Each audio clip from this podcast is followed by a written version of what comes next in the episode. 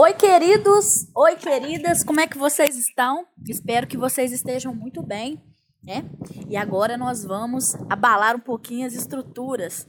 Vamos entender um pouco sobre a disciplina de História, é, Metodologia aplicada à História e Geografia.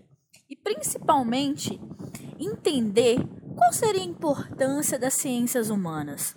História e Geografia estão dentro das ciências humanas, mas qual a importância das ciências humanas e por que se estudar as humanidades? Nós temos aí uma série de coisas importantes a serem estudadas. E por que que atualmente as ciências humanas é tão atacada? O presidente Bolsonaro, ele ameaçou atacar as ciências humanas no Brasil, afirmando que quer diminuir investimentos tanto nos cursos de filosofia, sociologia por, segundo ele, não ter um retorno imediato, como medicina, enfermagem, veterinária, que vão servir muito para o agronegócio e que vão transformar o Brasil numa grande fazenda. Traduzimos uma discussão aí que vale a pena se entender um pouco. Final do século XIX, com a consolidação do capitalismo como sistema dominante, e aí a gente está contextualizando isso em uma grande importância, foram criadas escolas europeias de altos estudos. O ensino do conhecimento humano ia ser dividido em três seções seja elas humanidades, ciências naturais e as ciências sociais. A humanidade compreendia línguas clássicas, línguas modernas, literatura, filosofia, pedagogia, lógica, psicologia, ética, filosofia, dentre outras áreas. A segunda área, que seria ciências exatas ou naturais, abrangeria a matemática, a física, a química e a biologia. Na terceira área, nós temos as ciências sociais, que seriam as políticas, jurídicas e vão incluir todos os fenômenos sociais como base de objeto. Então, um dos grandes objetivos da criação dessa auto essa escola de estudos superiores foi que as diferentes áreas se convergissem a um nível superior e assim traduzir e gerar uma ideia de ciências de ponta. No século XX, com as necessidades, novas necessidades do, do sistema capitalista, levou à redefinição dessas áreas, enriquecendo assim o lado humanístico, né? E também a questão das exatas com os desenvolvimentos tecnológicos. Desde a primeira metade do século XX, uma enorme precariedade de vida. E aí nós podemos citar a Primeira e Segunda Guerra Mundial, que destruíram praticamente o mundo inteiro as ciências humanas estavam desenvolvendo campos de conhecimento que eram cada vez mais complexos, construindo novos objetos de estudos, afinando sua metodologia, pondo à prova várias ideias, inclusive do próprio surgimento do nazismo, estudar tudo isso. E aí surge uma tentativa de explicação de uma realidade complexa, porque estamos numa, num sistema, uma sociedade capitalista contemporânea. E aí a gente tem uma, uma, uma complexidade né, de toda aquela divisão social, divisão do trabalho. Sociedade capitalista contemporânea, existe uma imagem muito difundida da ciência como algo que é natural ou exatas. Então, quando se fala em ciências, vocês acham que é a ciência da natureza, biologia, é física, exatas, matemática, tecnologias. Essa é uma visão positivista da ciência.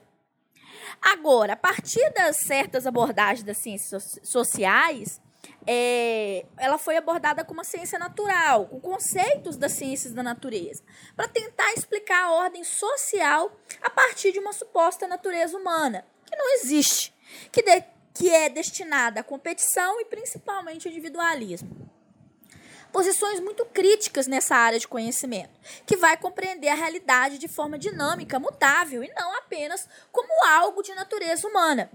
Agora, quando falamos de ciências sociais, nos referimos a um número de disciplinas que compartilham um denominador comum: estudo do homem, organização coletiva, estruturas, relações sociais entre seres humanos, a forma como que é produzido, reproduzida a sociedade. Cada ciência social tem um objeto de foco de estudos que são específicos. As ciências sociais são disciplinas intelectuais que estudam o homem outro ser social, através de teorias e metodologias científicas. O foco é o ser humano, como um membro da sociedade pertencente a grupo de sociedades do qual ele forma. Seu escopo é tal que permite fazer previsões sobre certos comportamentos ou tendências sociais, incorporando ferramentas e estatísticas matemáticas. A multidisciplinaridade ela é presente e é um elemento chave. Nós temos com a sociologia, a ciência política, a antropologia, a economia, a pedagogia, a gente tem várias coisas. Agora, e a humanidade? Entendemos as ciências sociais como uma ciência, mas a humanidade, de acordo com Leon Portilha, são conhecimento de que temos sido. É um conhecimento que se relaciona de uma forma mais íntima com os seres humanos. Vão abranger diversas expressões sobre o comportamento literário, sobre criações da literatura, perdão, o comportamento humano, a forma de inscrição, explicar como o homem explica e concebe o mundo, enfim. Então, surge desde o Renascimento no século XVI, a altura em que o homem saiu da obscuridade intelectual que foi submetido pela igreja, e aí ele passa a refletir sobre a sua própria sociedade. As ciências humanas não é, assim como outras ciências, orientado por leis universais, como é o caso da ciência natural. Então ela é diferente, o que não impede de poder interagir com ela. É um conhecimento que é ao contrário da, da universalidade. Ela busca a especificidade. A tarefa é elaborar a inteligência humana. Quais são as ciências humanas? Temos a história, a filosofia, que trata o trabalho que analisa a transmissão de conhecimento dos seres humanos. Nas ciências sociais, nós temos também várias, né? História, artes, humanidades etc. Mas o, o, o, entendimento aí que as ciências humanas, as ciências sociais, ela é uma uma forma de despertar o pensamento crítico, entender o ser humano e não tê-la é uma decapitação cultural. Sociedade, ela precisa das ciências humanas. Contudo, se nós formos perceber, ela é perigosa. Por quê? Porque ela gera várias reflexões, reproduzem ideias revolucionárias, enfrentam ideias que são mostradas como únicas, né? E podem gerar assim um germe de uma rebelião.